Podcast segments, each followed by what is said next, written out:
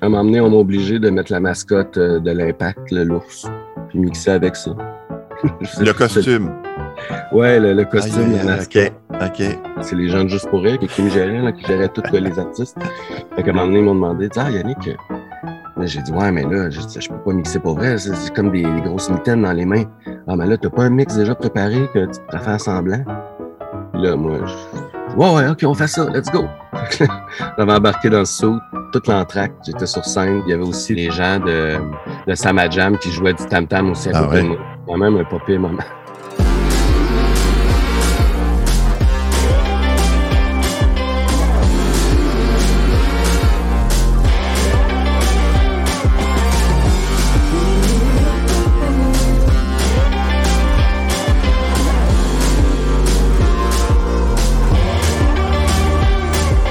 Aujourd'hui, Marcel Dugas raconte ou 46 pour Jackie Robinson et les Royaux de Montréal. Yannick Roberge nous parle du rôle du DJ lors d'événements sportifs. Et Anne-Renée Thibault devient la nouvelle directrice générale chez Parasport Québec. Bienvenue au septième épisode d'À domicile.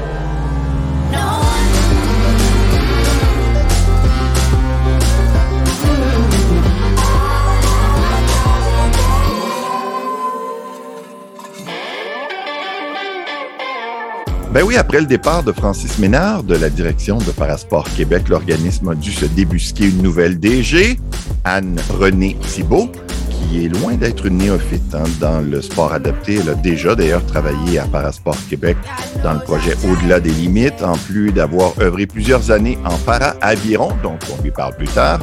Marcel Dugas, lui, nous parle du burn-out subi par Robinson au mois d'août 46. Et Yannick ne chômera pas durant cet épisode puisqu'en plus d'être responsable du mix final du balado, il vient nous parler des Eagles, un club de la NFL qui n'aura joué qu'une seule année. Et tout de suite, on va apprendre comment M. arrondit ses fins de mois.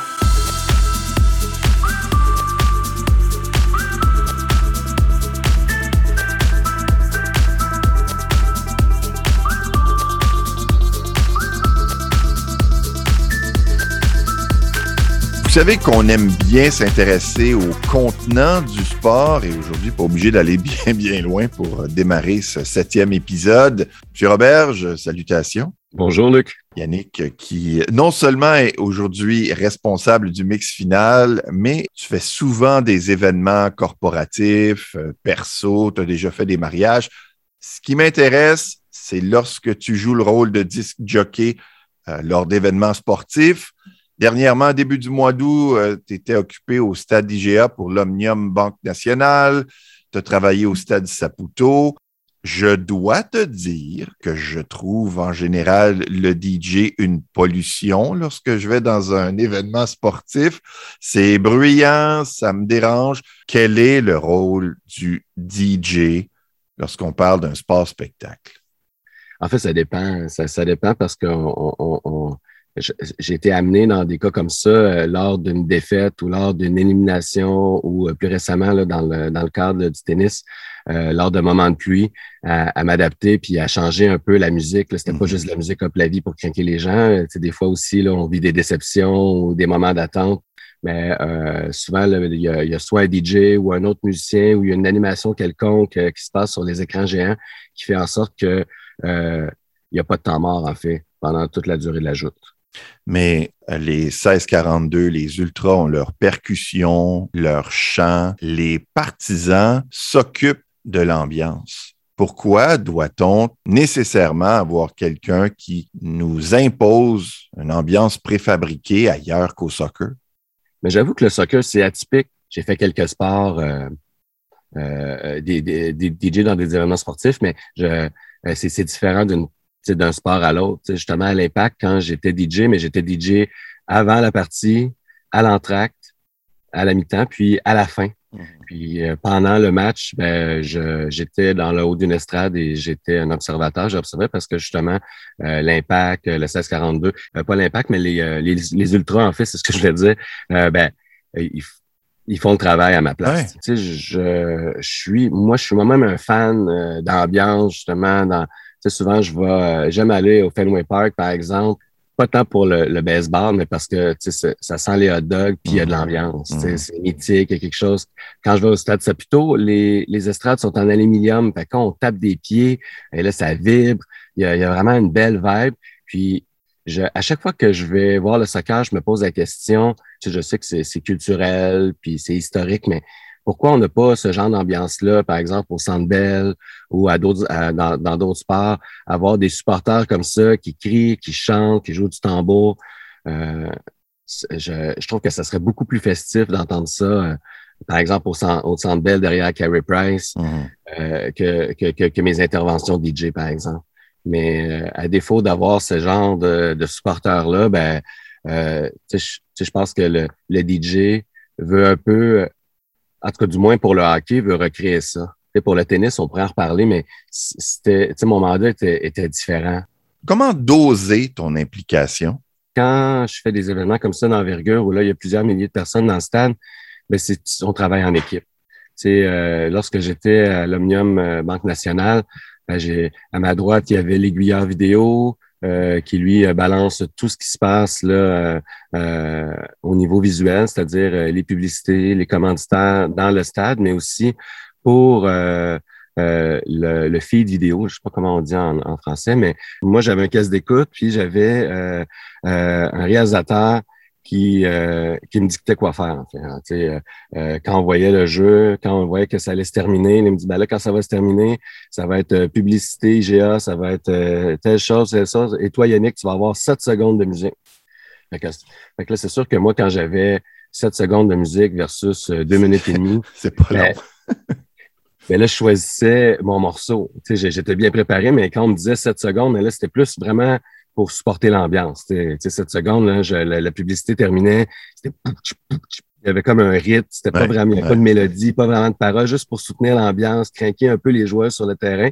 Puis à partir du moment où euh, c'était la reprise, où l'arbitre disait time, à ce moment-là, moi, je fondais la musique, puis je laissais place au spectacle. En même temps, c'est intéressant parce qu'il faut vraiment choisir les sept secondes qui remplissent le besoin c'est pas juste de balancer sept secondes, euh, les sept premières secondes d'une chanson. Donc, il faut que tu connaisses vraiment ton contenu. Dans le cas de l'Omnium euh, Banque Nationale, c'était la première fois que je faisais un tournoi de tennis comme ça, que j'allais être DJ, euh, puis j'allais m'assurer de l'ambiance musicale lors d'un tournoi comme celui-là.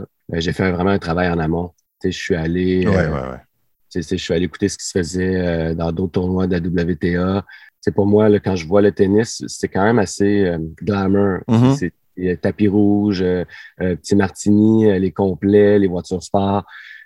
c'est pas tout à fait la même mentalité que le, que, le, que le hockey, par exemple. Puis, c'est sûr que quand, quand, je regardais ce qui se faisait à, l'étranger, mais ben, je voyais aussi que c'était une incidence. la musique était beaucoup plus récente, très électronique, dans des styles IDM, dubstep. Puis là, ben, j'ai fait ce que j'ai fait, c'est que j'ai préparé là, 75 chansons à peu près, justement avec des, euh, des points comme ça de départ, euh, des cues pour que je puisse partir euh, soit toujours dans les temps forts de la musique, sachant que j'allais avoir à peu près 4 à 10 secondes de moment de gloire. Donc, je comprends que tu n'as pas carte blanche. En même temps, il y a quand même de l'espace pour de la créativité. Donc, quoi, tu as carte grise? oui, on peut dire. Mais c'est sûr que ça a évolué tout au cours du, du, tournoi parce que pour eux, c'était la première fois qu'il y avait un DJ à l'Omnium. Même avant, avant c'était la Coupe Rogers. Parce qu'avec les nouvelles euh, règles sanitaires, euh, les nouveaux enjeux qu'on avait, qu'on vit depuis la pandémie, avant, il y avait beaucoup plus, euh, il y avait beaucoup plus de budget parce qu'il y avait beaucoup plus de monde dans le stade. Puis il y avait aussi plus de commanditaires, plus de, de trucs là, obligés à passer. Mm-hmm. Parce que là, cette année, ils se sont rendus compte que euh, oh, on va avoir des, temps à combler. C'est pour ça qu'ils ont engagé un DJ pour combler justement ces, petites secondes-là, ces petits moments-là avant, après les matchs. Mais quand ça fait des années, tu travailles avec le même monde, ça va bien, mais là, tu as une semaine pour te faire valoir. Eux ne l'ont jamais fait auparavant. Euh, les premières journées, ça se peut qu'il pleuve, donc c'est là où tu dois être vraiment créatif, mais personne ne connaît personne. Ça ne devait pas être évident au départ j'étais content d'avoir passé à travers les préliminaires. Le premier week-end, euh, c'était pas diffusé. Là, j'ai cassé la glace. J'ai appris à connaître mes collègues, euh, à m'apprivoiser. c'est sûr que dans mon métier, je suis appelé à travailler avec des équipes différentes à chaque soir parce qu'il y a des titres euh, dans. Fait que, j'ai l'habitude un peu de m'adapter avec ça, avec, cette idée-là. Mais là, j'étais content quand même de travailler avec des gens de qualité. Je travaillais avec des gens qui, avaient l'expérience, euh, soit chez RDS, TVA Sport, euh, des. c'est cool, je suis allé chercher une autre expertise. Monsieur Robert, je, je te laisse travailler. Merci, Luc. On ne fait que commencer cet épisode. On se retrouve plus tard. Y'all ready for this?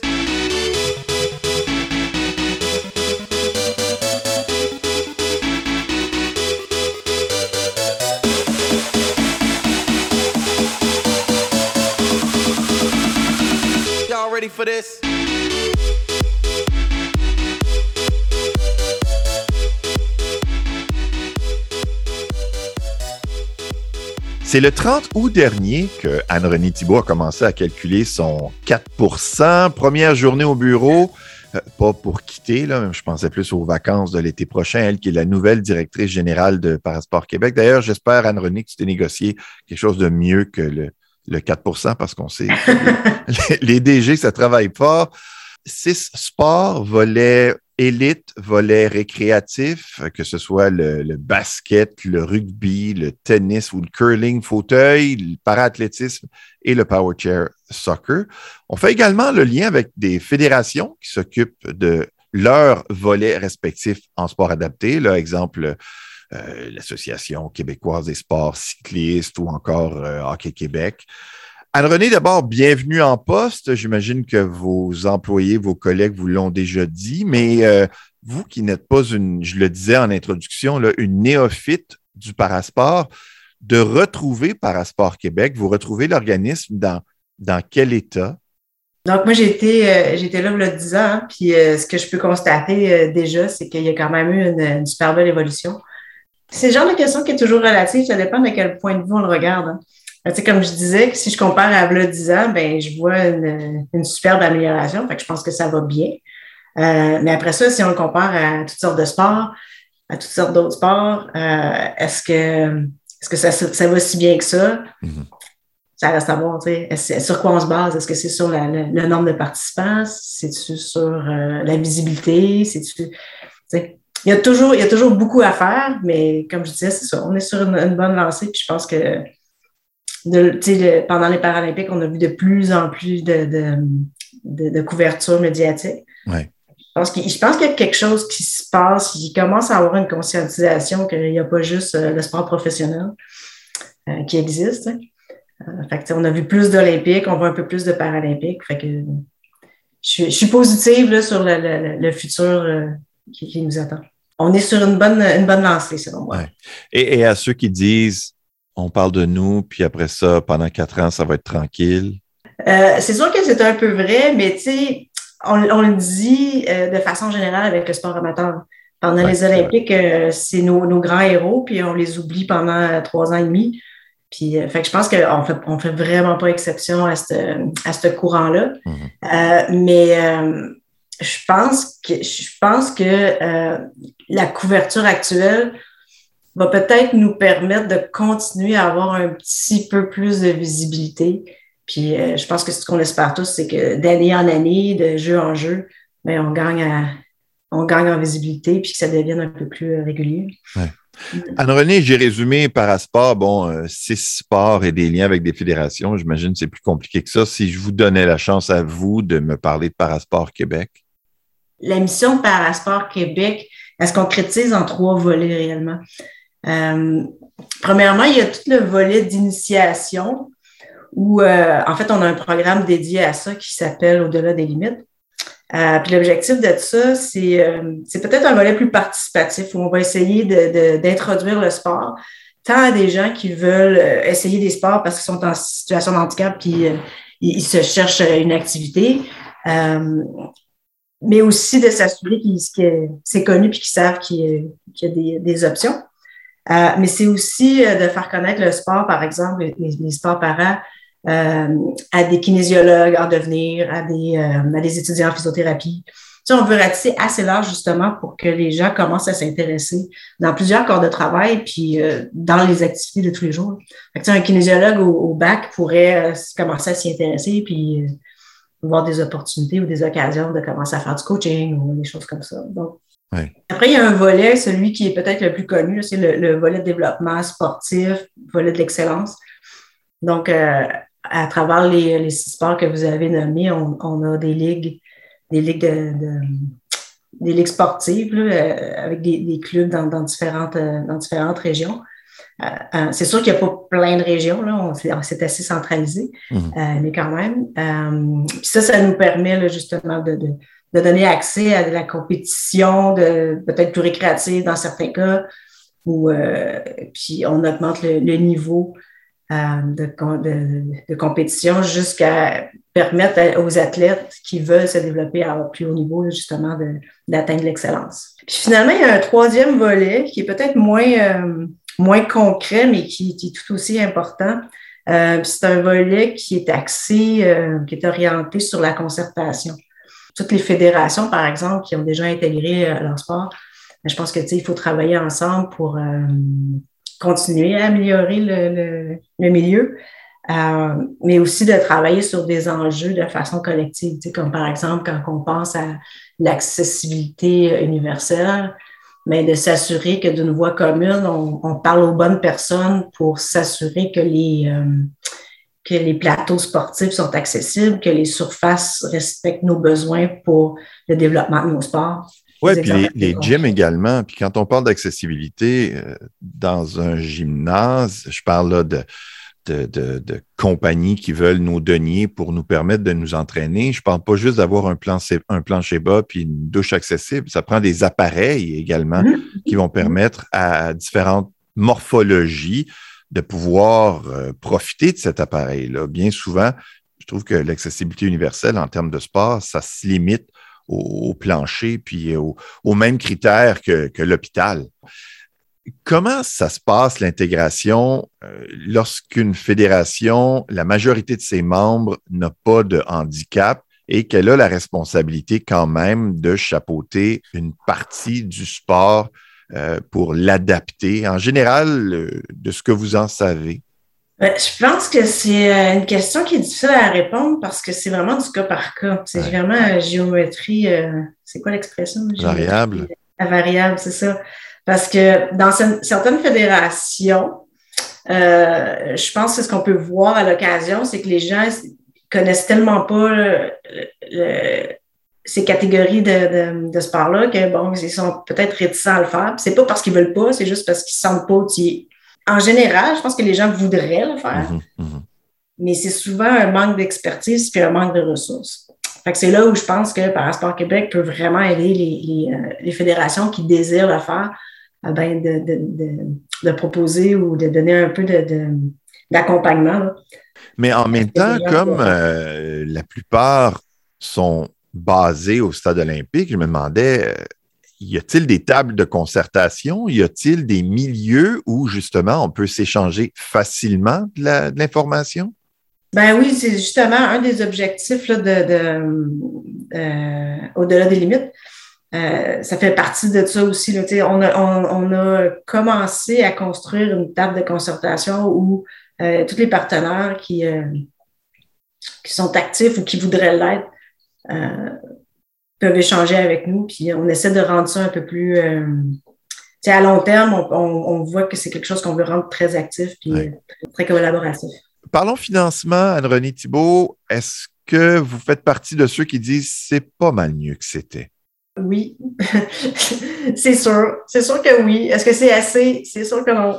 C'est comme la visibilité, on en veut toujours un petit peu plus. Mhm.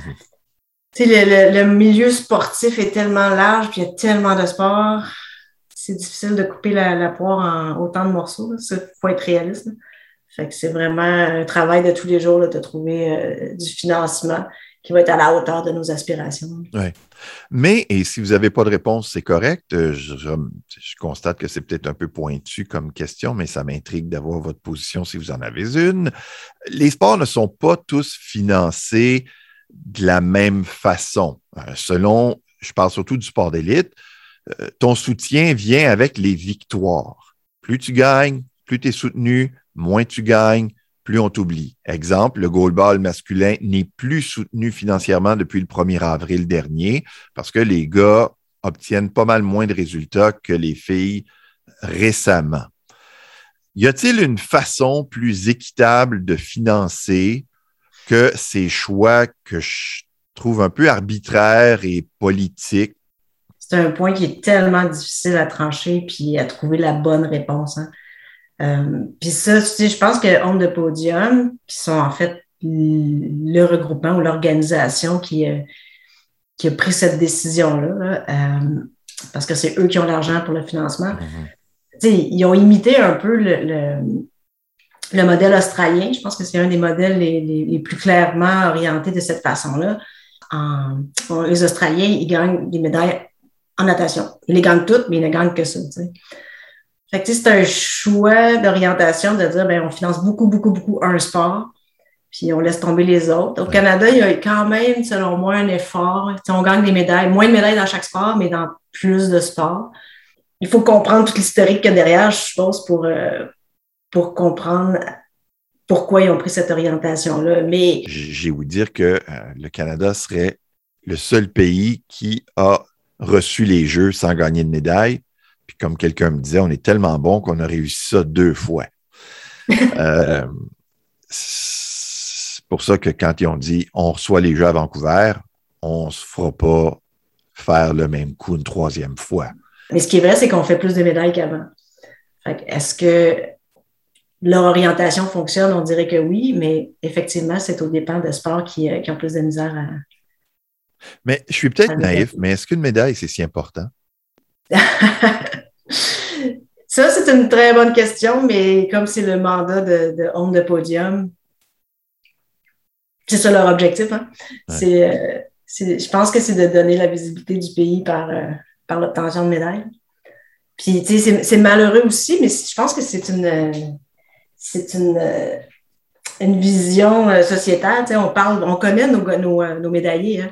Oui, au moment où on enregistre, là, quatre médailles d'or, deux Aurélie, Greg Stewart au poids et Daniel Doris en, natation également. Euh, c'est ce qui. C'est les noms qu'on connaît. C'est effrayant, je, je, sais. Mais en même temps, je trouve ça. Je me dis, il n'y a pas une règle qu'on pourrait utiliser. Bon, tous les sports d'équipe euh, au prorata du nombre de membres dans la fédération ou bien de combien ça coûte. Exemple, le boccia, c'est une équipe mixte. Bon, on ne donnera pas la même chose que basket féminin et masculin qui a besoin de deux équipes. C'est mm-hmm. logique. Il me semble qu'il peut y avoir une sorte de règle équitable euh, pour en donner un peu à tout le monde, quitte à ce que certains sports en obtiennent un peu moins. Là. Dur à dire. Mais justement, parce que c'est difficile à dire, notre discussion me donne envie de faire une table ronde là-dessus éventuellement. Anne-Renée euh, Thibault, j'espère vraiment que le 4% sera pour vos vacances, que vous n'utiliserez pas votre 4% pour un départ avant longtemps, longtemps, ou en fait, quand vous le choisirez. Ben, merci, Luc. Ça a été un plaisir de parler avec vous aujourd'hui.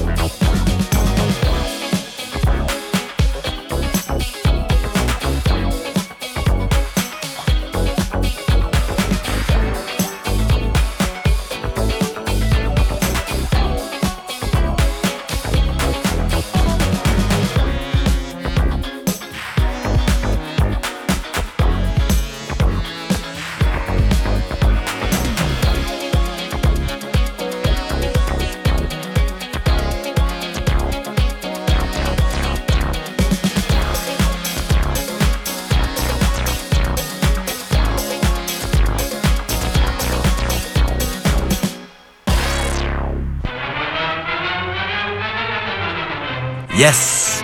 Le dimanche redevient la plus belle journée de la semaine. C'est le retour de la NFL. Et moi, mon club préféré, c'est les Steelers de Pittsburgh.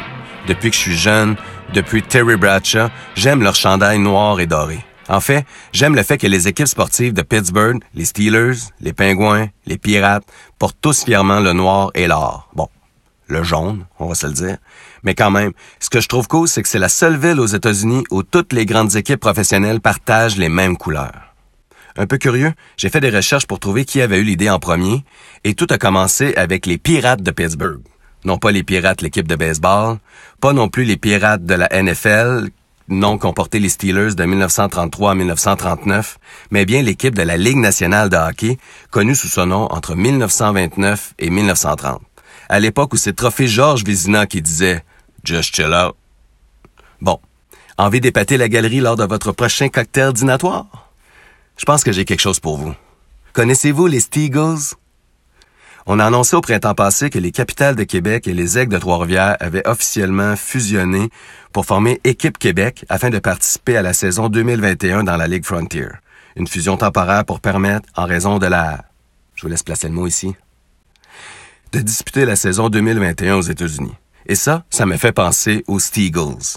Les Steagles étaient eux aussi une équipe créée par la fusion temporaire de deux équipes, cette fois-ci dans la NFL, deux équipes de la Pennsylvanie, les Steelers de Pittsburgh et les Eagles de Philadelphie.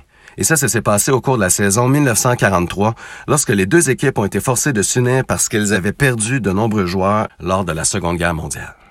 En lisant un peu sur le sujet, je me suis rendu compte que les Steagles étaient la seule équipe sportive où tous les joueurs occupaient des emplois de guerre à temps plein, car c'était l'exigence de l'équipe.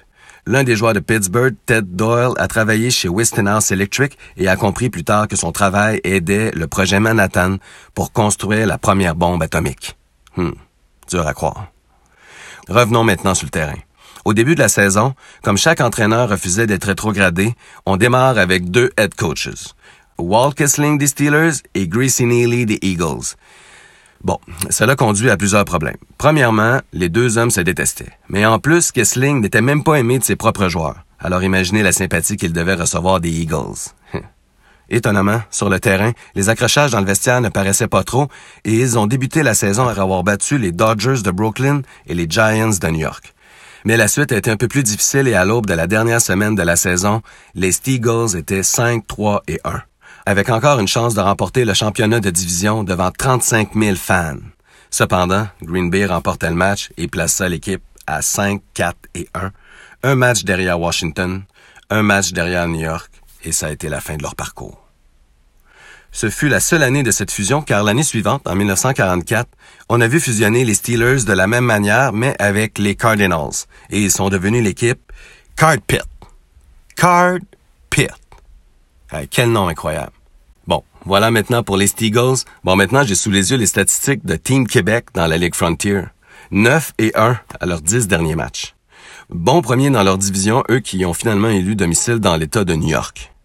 Malgré que j'aime bien le bleu des Nordiques, j'espérais que le stade de Tri-City soit près de Pittsburgh pour imaginer voir l'équipe arborer le noir et le doré. Bon, il ne me reste plus qu'à souhaiter une bonne 89e saison à mon équipe favorite, les Steelers leur 22e sous la direction générale de Kevin Culber et la 15e sous la direction de l'entraîneur-chef Mike Tomlin. Wouhou! Vive la stabilité. Yeah!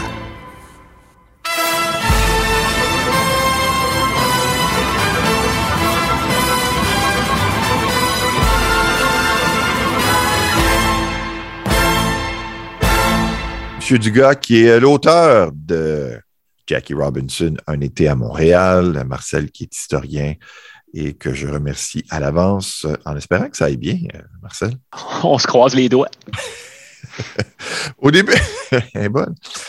Au début du mois d'août, les Royaux sont sur la route. Bon, c'est moins éreintant que le début du mois de juillet, sauf peut-être pour les visiteurs du stade de Lorimier qui sont atteints de la fièvre des foins. Le stade, évidemment, c'était pas mal le plus grand amphithéâtre qu'on avait à Montréal pour pouvoir tenir des événements publics et il se tenait toutes sortes de choses. Pendant la seule année 46, il y a eu un marathon, il y a eu euh, les, le festival sportif de la police qui était là, les festivals sportifs des écoles catholiques de Montréal, il y a eu des visites royales au fil des ans, la lutte, la boxe, tous les sports que vous voulez. Et en juillet-août de 1946, il y a eu également un rodéo hmm. où on avait, euh, les gens pouvaient descendre sur le terrain pour essayer de dompter un taureau sauvage. Il y avait des funambules, des équilibristes, il y avait un, genre de derby de démolition sur le terrain. Tout ça couplé avec une prestation de Charles Trenet. Ben voyons donc. Qu'est-ce qu'il est allé faire exactement dans cette galère? C'est pas trop clair. Ben, la même chose que le funambule. Ben, ça. Euh, on, prenait une pause alors pendant qu'on on, va sortir le taureau sauvage du terrain et pendant qu'on installe le fil de fer pour l'équilibriste, voici Charles Trenet.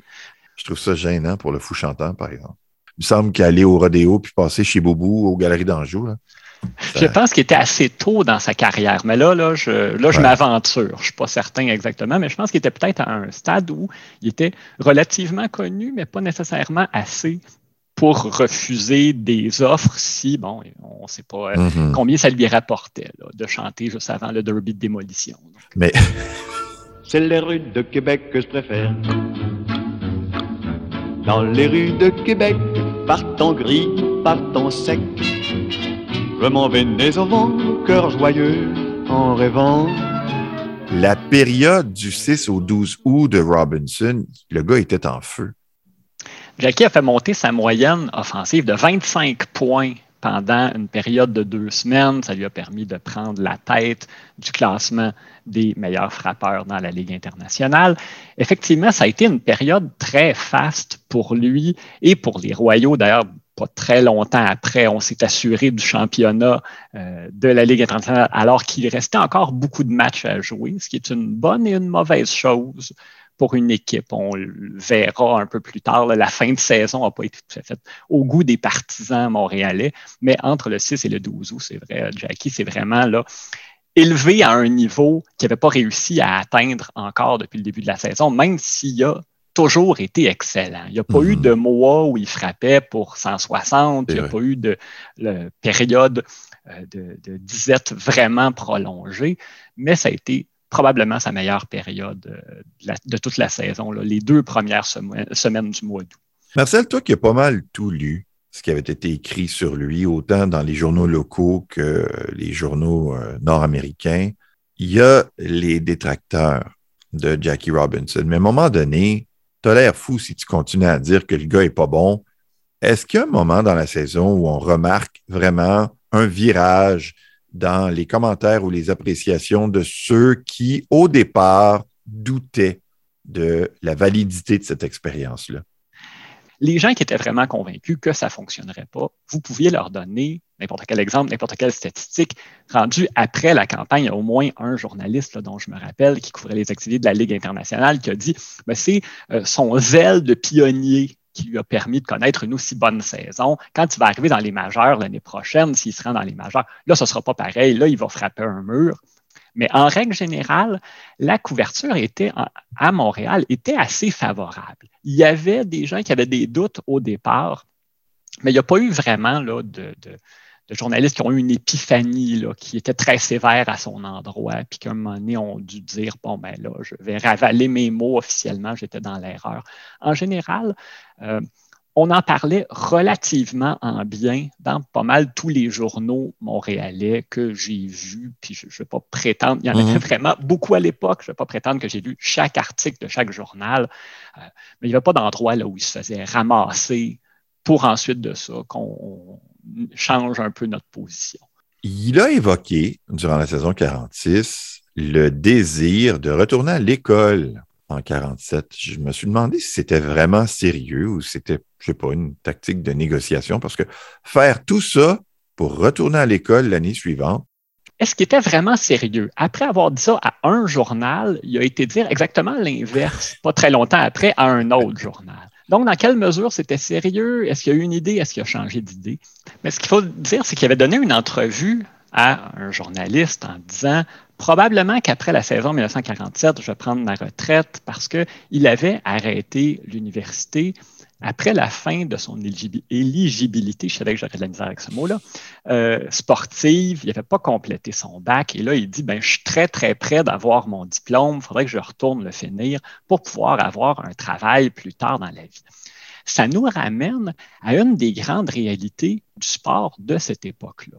Très souvent, les athlètes, quand ils arrivaient plus ou moins à l'âge qu'avait Robinson à ce moment-là, il avait 27 ans, on commence à se demander il me reste peut-être deux, trois ans de baseball dans le corps. qu'est-ce que je fais par la suite? Je n'ai pas de coussin, je n'ai pas de millions qui m'attendent, je ne peux pas vendre ma collection de Ferrari.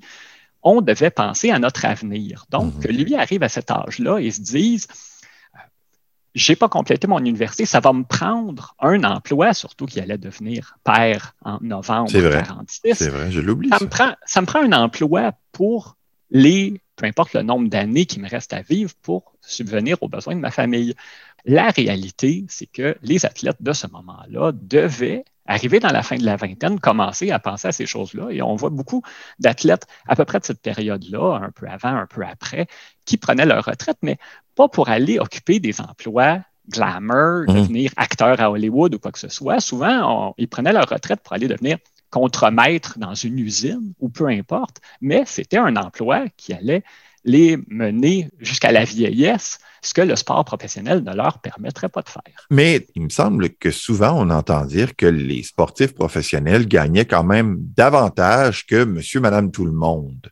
Donc, c'était, semble-t-il, quand même payant, que ce soit au hockey, au football ou au baseball oui, il gagnait plus qu'un salaire normal, mais évidemment, euh, il y, avait à l'époque rien de garanti.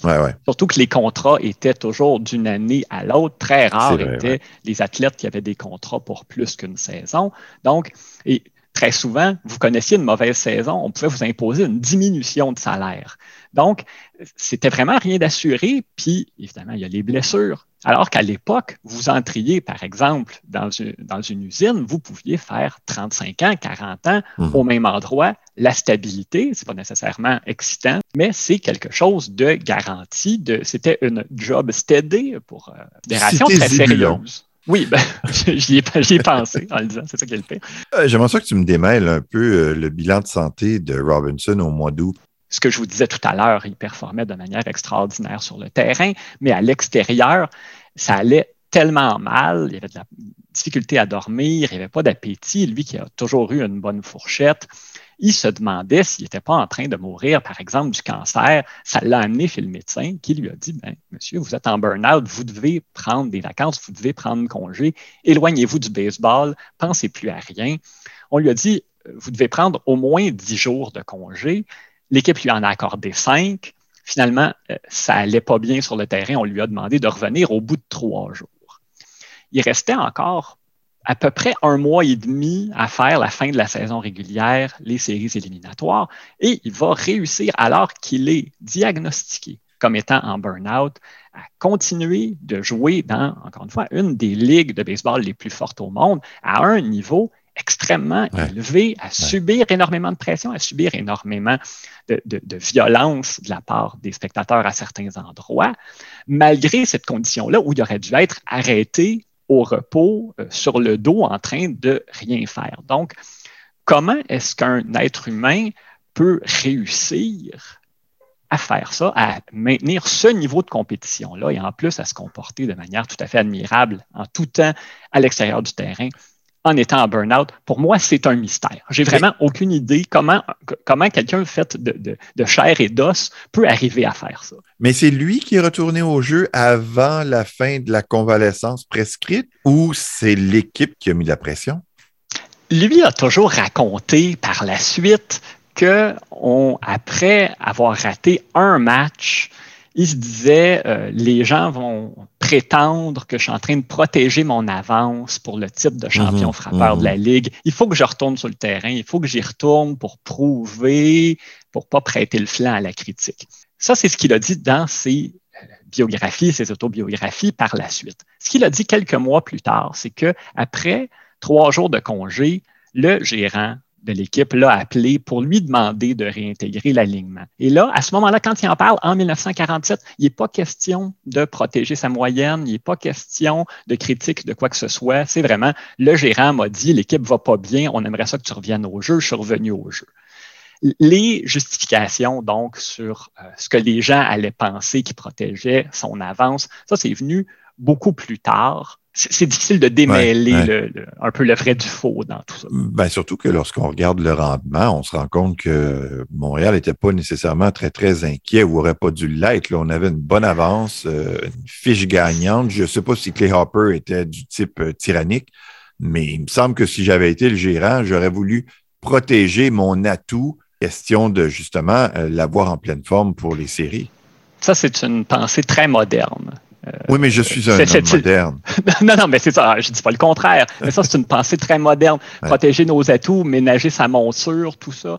Je ne pense pas que c'était tellement dans le vocabulaire ni dans la mentalité des gérants de 1946. On voulait gagner tous les matchs. On voulait euh, s'assurer de ne pas euh, décliner de quelconque manière au classement. Puis bon, je ne pense pas non plus qu'on avait une grande, grande idée de ce que ça représentait, euh, un problème de burn-out, tout ce qui était euh, conditions, euh, dépression, maladie mentale, tout ça. Je suis même surpris que le médecin ait diagnostiqué ce mal-là et ait jugé pertinent de lui donner un billet. Euh, je savais même pas qu'à l'époque, on pouvait comprendre cette dynamique-là. ça fait au moins deux fois, depuis qu'on a commencé notre conversation, que tu nous dis, bon, je prends l'épisode du médecin et l'épisode de l'école, tu nous dis, euh, Jackie a dit quelque chose, puis que ce soit trois semaines, trois mois ou trois ans plus tard, il a dit autre chose. Ça ne doit pas être évident de démêler tout ça puis d'essayer de comprendre. Parce il y a un cours. Il y avait cette fâcheuse habitude-là, on dirait. Euh, je ne suis pas tenté de dire nécessairement qu'il a cherché à améliorer son histoire pour se donner une meilleure image. C'est possible. On ne peut pas vraiment l'affirmer, mm-hmm. mais c'est sûr que ça fait partie des défis de l'historien quand on regarde des choses comme ça, quand on voit des versions contradictoires. Et c'est quelque chose qui a été dit souvent à propos de Jackie Robinson, que c'était quelqu'un qui était, avait jamais maîtrisé l'art du pas de commentaire. Si une journée, il disait, ben, ce serait une bonne idée que je retourne à l'école, puis donc il pouvait le dire, et ensuite de ça, si deux semaines après, il avait changé d'idée, il disait le contraire, euh, ce qui fait qu'on peut dire, bon, mais c'est quoi le problème? Qu'est-ce qui, se passe? Euh, mais des fois, on peut juste changer d'idée dans la vie aussi, c'est possible. Mais, mais tout en avouant ne pas avoir lu I Never Had It Made, qui est son autobiographie, euh, je l'ai quand même sur YouTube entendu dans quelques entrevues ou, lu des citations, et c'est pas le genre de gars qui admettait souvent s'être trompé ou avoir erré. C'est drôle, hein? Moi, j'ai l'impression que peut-être malgré lui, il pourrait être le genre de gars à, disons, améliorer un peu la vérité. Mais c'est tout à fait possible en tant que chercheur, c'est pas le genre de choses qu'on peut affirmer, évidemment. pas avec cette prémisse-là. Ce qui arrive, c'est certains passages de son histoire que j'avais lus, par exemple, dans son autobiographie. Ensuite de ça, je suis en train de regarder des journaux de 46-47. Ah, voilà qui détonne par rapport à ce qu'on m'a toujours raconté. La vérité se trouve où? Oui, oui, oui. Ouais. Voilà le grand défi. Donc, un autre bon mois pour Robinson, 346 de moyenne avec 18 points produits. Le gars a 33 points comptés, 41 coups sûrs et 6 buts volés. Montréal a encore joué plus de matchs qu'il euh, y a de jours au calendrier au mois d'août, avec, euh, qu'est-ce que j'ai ici, 24 victoires et 12 revers, s'assure ainsi le championnat le 25 août. 19 matchs encore à jouer au calendrier, mais eux déjà ont les yeux rivés vers euh, les séries. Monsieur Dugas, toujours un plaisir. Euh, je finis. Euh, vous étiez mon dernier client, mais vous êtes un bon client. Pour toute question, commentaire, ne pas vous gêner, servez-vous de notre page Facebook de domicile. Visuel, mise en ligne, Julie Bernier, mix final et chronique. Yannick Roberge, mon nom est Luc Fortin. À bientôt. Salut.